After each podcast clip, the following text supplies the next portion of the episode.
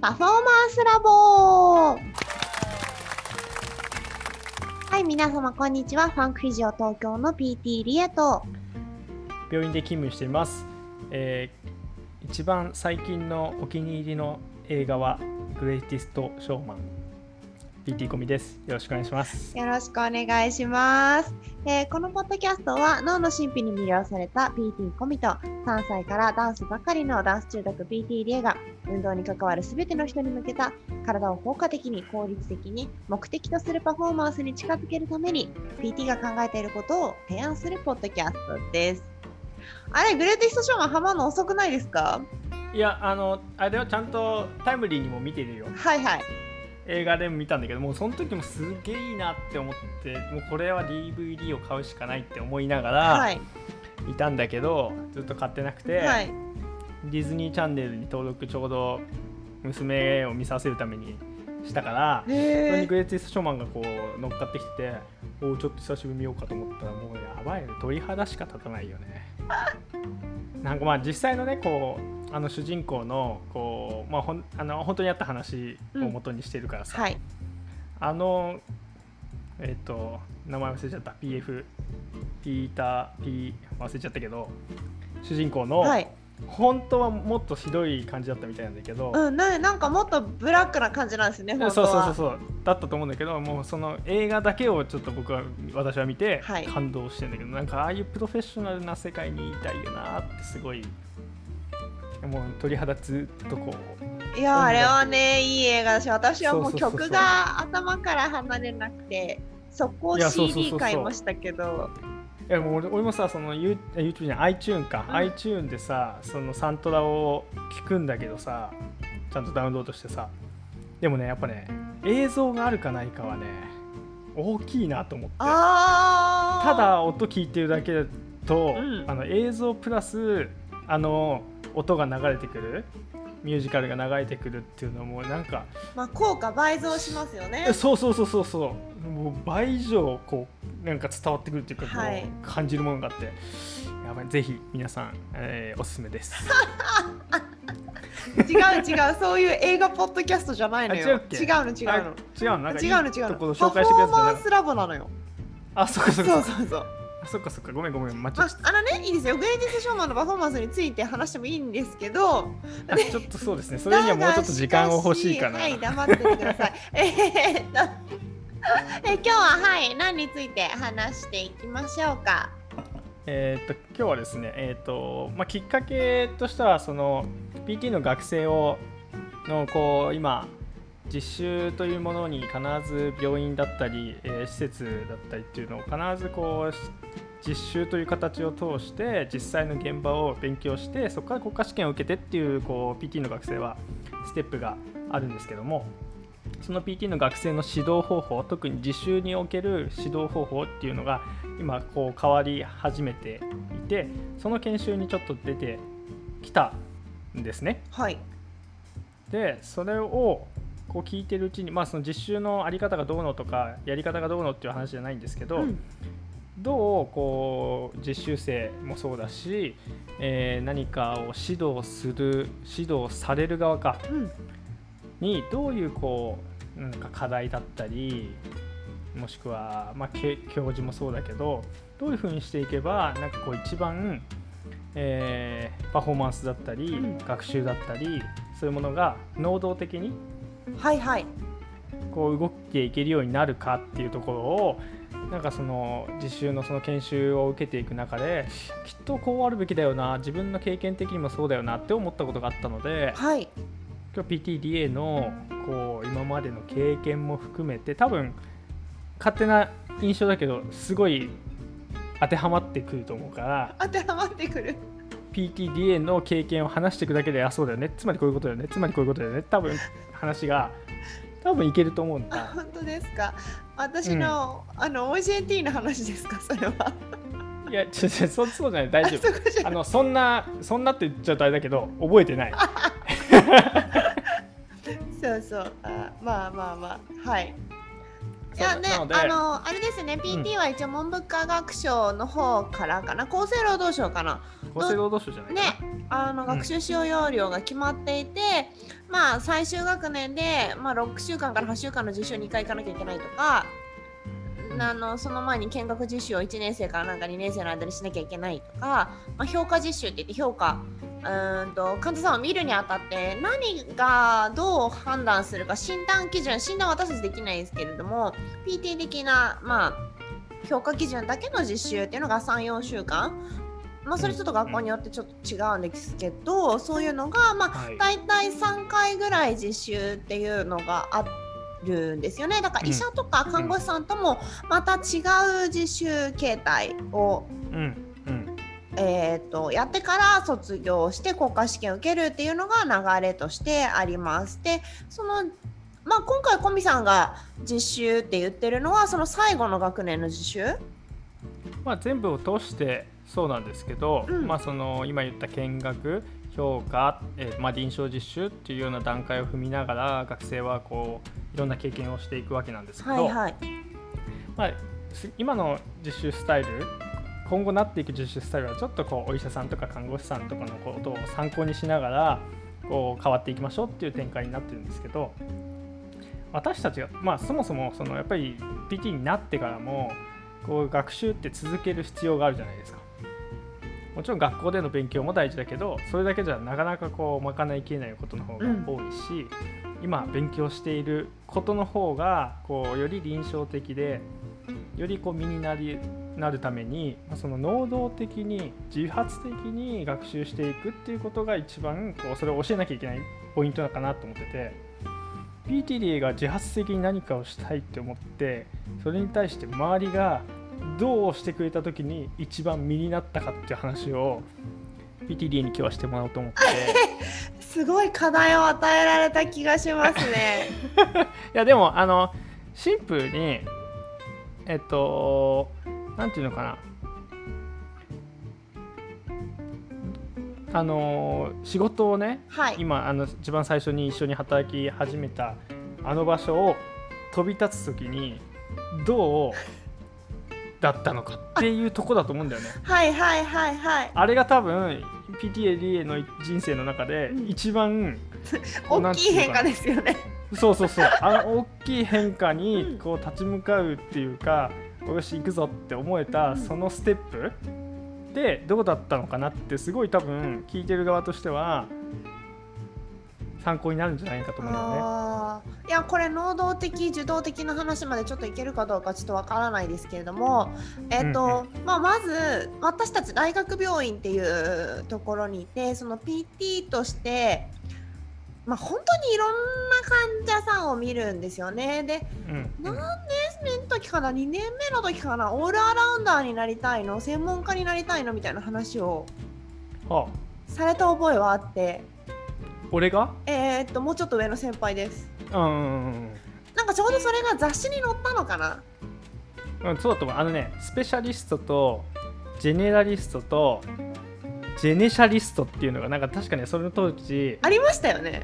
あってなんか多分そういう話題からじゃないかな。そうで私は大学病院その時はまだどっぷり使ってたからいやとりあえずオールアラウンダーになんなきゃっていう意識がすごくあったんですよ、うんでだから苦手分野の研究をしてた。うんうんうん。だけどやっぱり苦手分野の研究って頑張れなくなるところと、やっぱ行き詰まりもありまして。はいはい。で周りの後輩とか先輩とかを見ていてもあなんか自分がなんかこう率先して勉強ができるとか頑張れなくなってるなーっていうのが、なんか自分がオールアラウンダーじゃない、じゃなくてもう少し、うんその自分の得意分野を伸ばす方向性に変えようって思ったのがちょうど4年目かなと思います。なるほどそれで巣立ってだからそっからもうやりたいことやるって決めちゃったから。うん うんやらなきゃみたいな。うんうんででもないもうやりたいことはねもうそのもうこうダンス系に進むっていうことは決めていたのでうんうん。それさちなみにその辞めるっていうふうに決心をした時にはさえっと、自分の中でさどういうこう葛藤があったりなかったりしたの？いや結構葛藤っていうよりはもうやめようってやめちゃったんですよ。やめようってそうなんかむしろなんか、まあ、これ言ったら変なこと言われる変って思われるかもしれないですけどむしろうん。天からの声じゃないけど、もう今やめるべきってなっちゃったんですよ。へえそはい、うなるほど、うんうんうん、でもでもその前にはその頑張れない自分が自発的にいけない能動的にいけない自分にちょっと嫌気がさしてたんですよね、はいはいはいはいはい。なるほど。で周り見たらすごいから。おおー周りのその能動的な動き方に、うん。あついていけねえなこのまんまじゃってそうそう。てかこの環境で今自分が踏ん張れないってうん。私多分ここにいちゃいけないんだな。っおなるほど。うんうんうん。て思ったんですよね。ほう。なるほど。で決心をして。はい。で動き始め、まあ決心っていうかもうもはやそれ決心っていう決定事項 はいやめます。そうそうそう。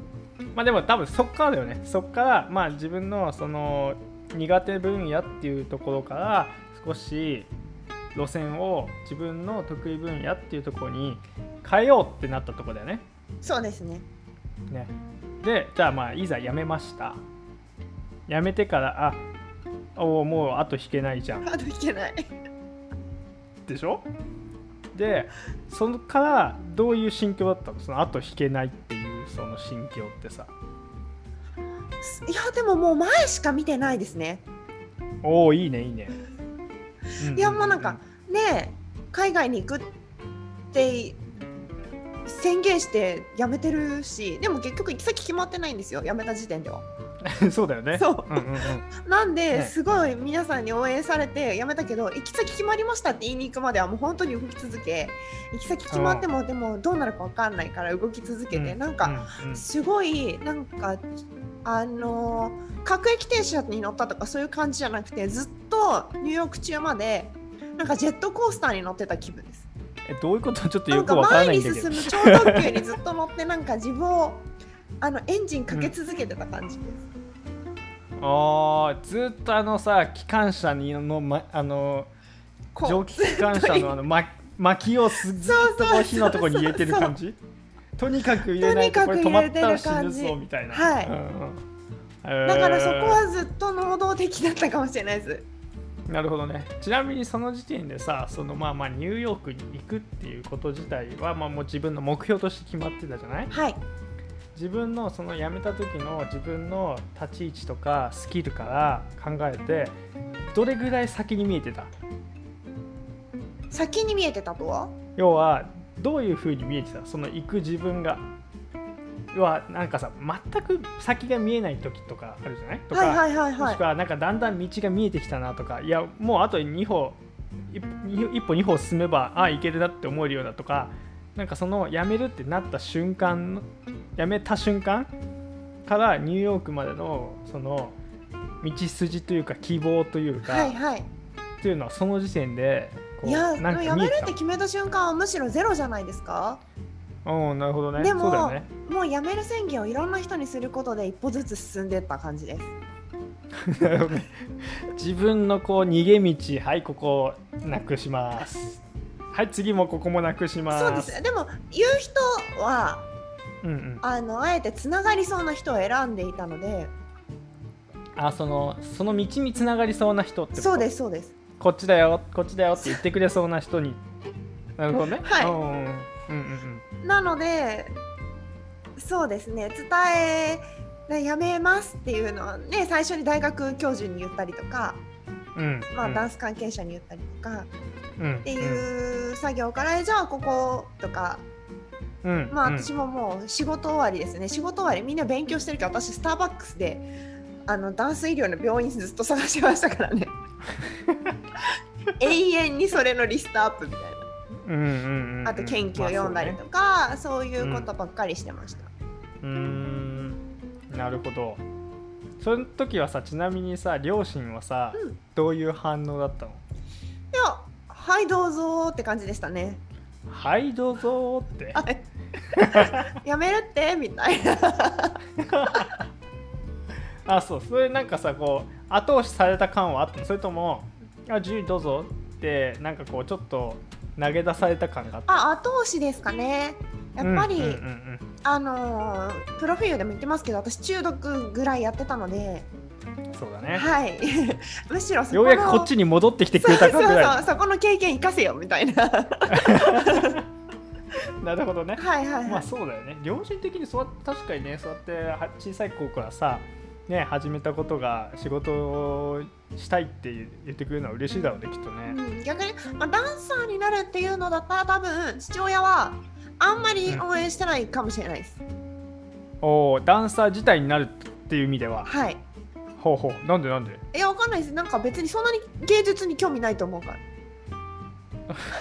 なんか踊ってんなぐらいってこと？あそうそうそうそう。あ踊ってんなぐらいの。そんなことないでしょ。娘が踊ってたらそれまた別でしょうよ。いやなんか別にあのなんか一個先まで行ったらそんなにいいだと思うんですけどでも、うん。なんか PT になるって言って PT の学校行った時の方がもう資料請求とかすごかったですよ。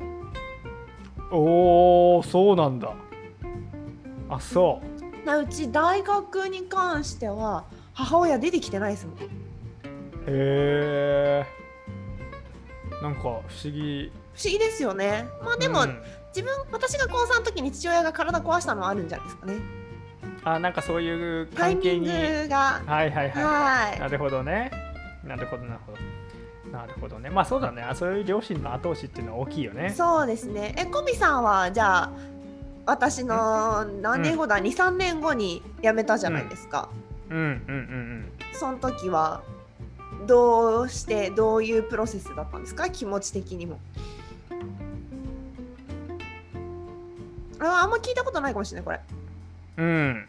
なんかいや他の人にもなんか誰かにも言った覚えとかそういうのあんまない気がするな。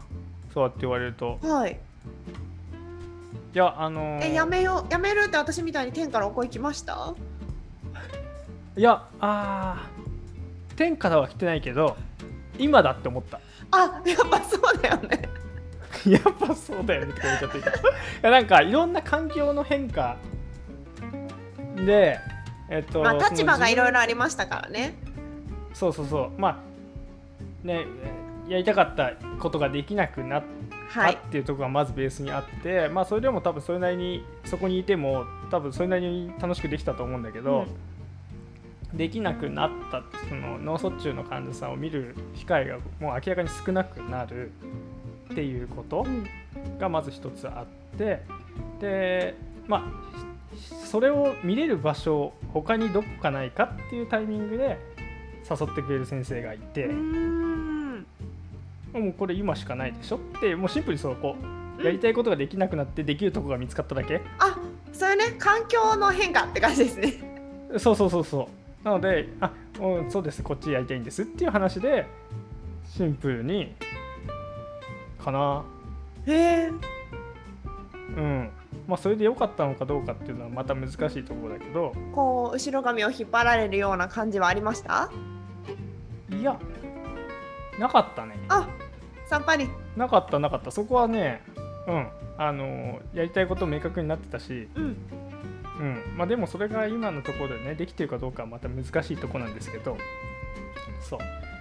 ちなみにさ PTDA はさそのまあ移動あ辞めることを決心してそうやって家族の後押しもあってまあじゃあいざ、まあ、ニューヨークが決まった時もそうだし決まってからその行った先でもそうなんだけど何かこうなんていうかな支えとなったものってなんかある？なんかこのその経験の中でいやあれが一番支えになったなみたいな。えっ、ー、とそれ精神的なですか？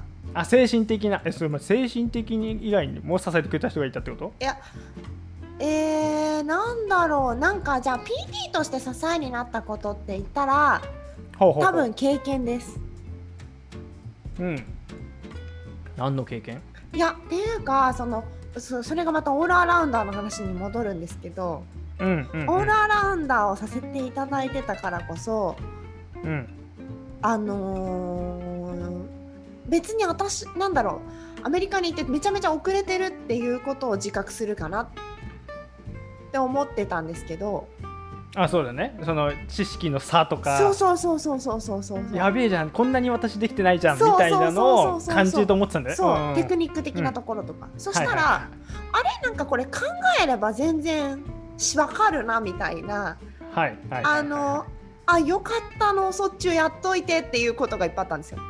ほうほうほうほうほう。うんうんなんかこれ多分そうじゃなかったらそ大学病院にいなかったら分かんなかったかもしれないし、社会人経験してなかったから分かんなかったかもしれないけど、あうん。私4年目で来てよかったみたいな、ほうほうほうそれはすごい支えだったかもしれないです。ああなるほどね。あそれの気持ちはわかるな。うん。なんか他の分野っていうかまあ同じ分野なんだけど PT だから、PT としてあそんなに悪くない位置にいたんだなっていうのが分かるっていうのはね。そうそう大事だよね。うんなんか絶望みたいな感じじゃないくて結局だってさ病院の中、ねうん。にいるとさ病院の中のスタッフの中での位置づけは分かるけどさ、はい。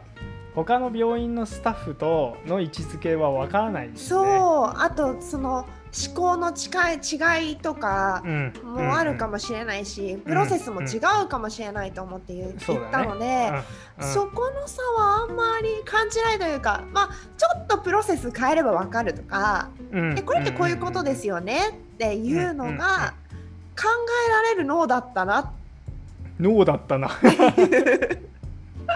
いやそうだよね。わかるわかるなるほど、はい。そういうこう経験としての支え。そうですね。そこが一番なんかうん PT としてだとはなんか楽だったところかもしれないですね。あこれやっていけるやっていけるね、そうそうそうそうであのちょっと余談で一個挟むとあの心の支えとしては朝ドラです。うん。朝ドラ。なんじゃそりゃ。いや違う違う。あのほら 12時間後とか13時間後10時間後なのでニューヨークってそう、うん。違法アップロードされた朝ドラがちゃんと朝に見れるんですよ。うるさいよ。だからすごいなんか自分のリズムがちゃんとできてあなるほどね。朝だよ。あってこ前にもあ前に日本にいてもうん。朝ドラのそのタイミング、そう。アメリカでも朝ドラのタイミング自分のこう生活リズムの一定感がここの支えだった。そう。あそうそれさ途中でまあそういうさ朝ドラのこともそうだしさ PT の経験としてもあっただろうけどさいやなんかちょっともう無理かもみたいな思ったことなかった？いやもうちょっとなんか実習地がなくなる実習っていうか、まあ、研修先があの、なんかそんな長く続けられないかもみたいなので一回、うん。あの結構前半にトラブったので、もううんうん。うんワーキャーしましたよ。おうその時はどうなった？えもうあのいろいろコーディネートしてくれた先生方にいろいろヘルプを出しいろんなとこに連絡し、うん。あの助けて助けてコールをすごいしました。ああなるほどね。まあじゃあそういう人たちがこうまあサポートしてくれる状態にあったっていうことだよね。そうですね、まあ、今よりも若かったし、うんなんかがむしゃら感があったので、うんうんうん。ヘルプが言えた結構。ああなるほどね。うんうん。うんうんうんこれ今だったらもしかしたら言いにくいのかもしれない。うんなるほどね。逆に気を使っちゃったりとそうかして。そうそうですそうです、んうんうん。本当に私何も知りませんで言ってるからこそヘルプがすごい言いやすかった、あまあ確かにね。それはそうかもね。そうだよな。そう。あのー今の話をさいろいろ聞いてる中でさあのー今日言いたかったことがさその今の実習のね話を。そうそうそう今のプロセスってこう、まあ、全て能動的じゃない、はいはい。誰かにやれって言われてやってることなんて多分一つもないじゃん、はいはいはいはい。その PTDA がやめるって決心したかしてからその先全て。そうですね。その先全て自発的じゃない？はいはい。でもそうやってやめるってなったからそうなったのかもわかんないし何とも言えないけど、うん。けどそれってさその自分の今置かれている立場だったり自分のそのスキルの程度だったりから、高い目標はい。をまず設定できた、うん。できてるじゃない？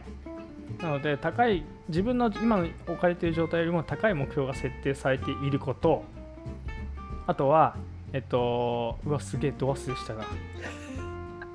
え短期目標じゃな3くて？つ3つあるんだけど俺の中で。はい。そのとのの目標が少し自分の高いところにあるところ、はい。高いところにあること。うわすげえど忘れした。え大変じゃない？えっともう一つはえっと指導者がいること。メンあターがいること。あはいはいはいはい。あ思い出した。メンターがいること。メンターがいること。でもう一つは自由と責任があること。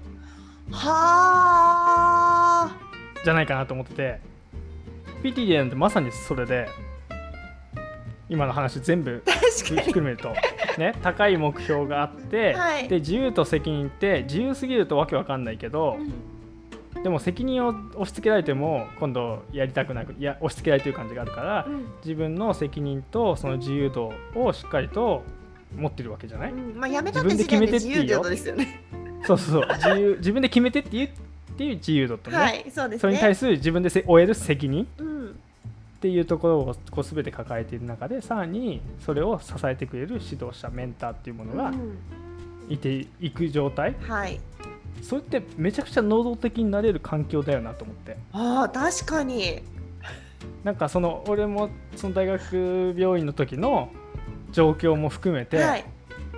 すごくそうだなと思って。あ今だから逆に指導してくれるようなその自分の支えとなるような人ってどっちかっていうともう患者さんとかになっちゃうんだよね。ーあーはいはいはい。はいメンターがまあね上に上がっていくとねメンターが変わってきますもんね。そうそう PT のメンターっていううんなんか今の現状ではいやすむしろいてほしいと思ってるんだけどうんうんうんうんうんうんむしろ欲しいよってすごい思ってるんだけどなかなかねそんなこう気軽にお願いできるような人もまあそんなにいないから、はいはいはいはい。やっぱりどっちかっていうともう自分が提供しているものが何であるかっていうのを教えてくれる依頼者患者さん。っはいはいはい。ていうところが俺の中ではもう人生のメンターですよね。ね。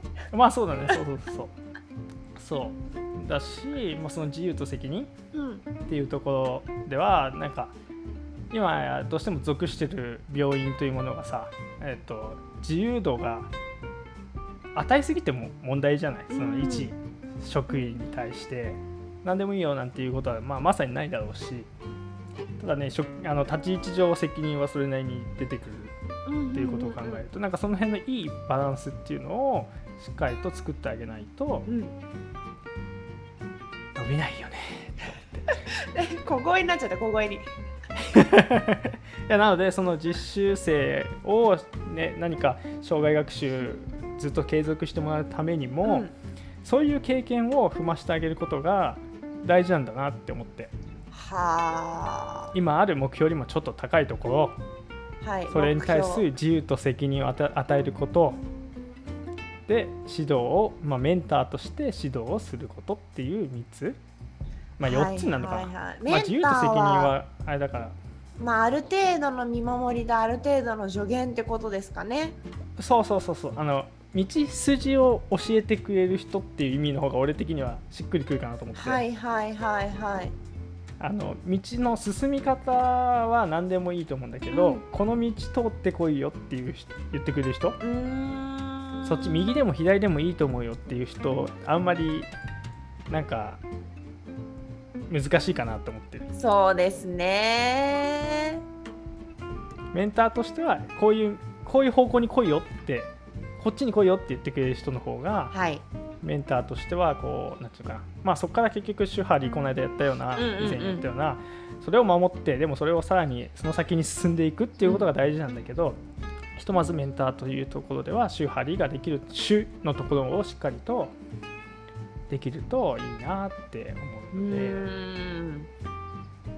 そうなのでそこを見余っちゃうとうまくいかないはあいやだからそれはある程度実習とかねその何受ける側もそれを知ってた方がいいしそうそうそうそうあの指導者側もだからコミさんが今回研修を受けたみたいに、指導者側もそれを知ってなきゃいけないしっていうとこですね。まあそんな研修は一切なかったんだけどねあそれでコミさんが 今感じて思った3条件ってことですね。そうそうそうそう自分のこうね経験とか、はいはいはい、はい。今 PTDA が話したような経験から考えるとマックス能動的な状態ってそういう状態かなっていうねはあ、えーじゃあその3条件をちょっともう少し次具体的に話しませんか？じゃあそうしましょうかはーい。なんか私の話して終わっちゃった感じするけどすいません。そう。あの すごい自由人に思われたかもしれませんがあのこんな人でした。はい。えっ、と最後にもあのパフォーマンスラボはアップの頻度は毎週日曜日の午前中にアップしています。えっ、とぜひぜひ登録の方よろしくお願いいたします。また今後なんか希望こういうこと話してほしいよとか感想とかあれば詳細の方に私たちのダイレクトメッセージというかあのー何ですか？インスタとかのアカウントがありますので、ぜひぜひ送ってください。よろしくお願いします。本日もありがとうございました。ありがとうございました